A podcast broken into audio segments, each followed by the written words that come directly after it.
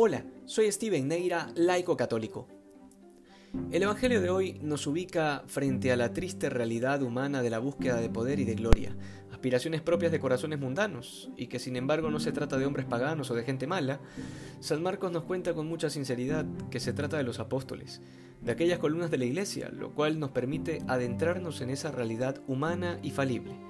Sabemos muy bien que hay un aspecto divino y es que Cristo es la cabeza y la iglesia el cuerpo místico, de manera que siempre habrá una dimensión de santidad en la iglesia, por el hecho de que es Cristo quien la ha fundado y es el Espíritu Santo el que la guía y la protege.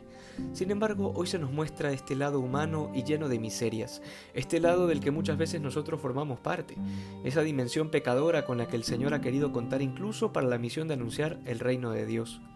Esto nos lleva a contemplar los escándalos que muchas veces suceden al interior de la iglesia y que por supuesto serán siempre causa de profunda tristeza. Sin embargo, quien entiende esta doble naturaleza de la iglesia no se deja vencer por estas impresiones, sino que se convierten en impulso para hacer más oración y penitencia por nuestra conversión y la de los demás. Quien entiende que es el Espíritu Santo el que guía la iglesia jamás se plantea abandonarla, y mucho menos a causa de algún escándalo. Ahí está el ejemplo del niño que nos pone el Señor. Hay que ser como uno de ellos, pero no en cuanto a una fe infantil, sino más bien en el aspecto de la profunda confianza en Dios. Finalmente, nunca olvidemos un aspecto importante respecto de la Iglesia, y es que formamos parte de los militantes, es decir, de aquellos que estamos llamados a luchar.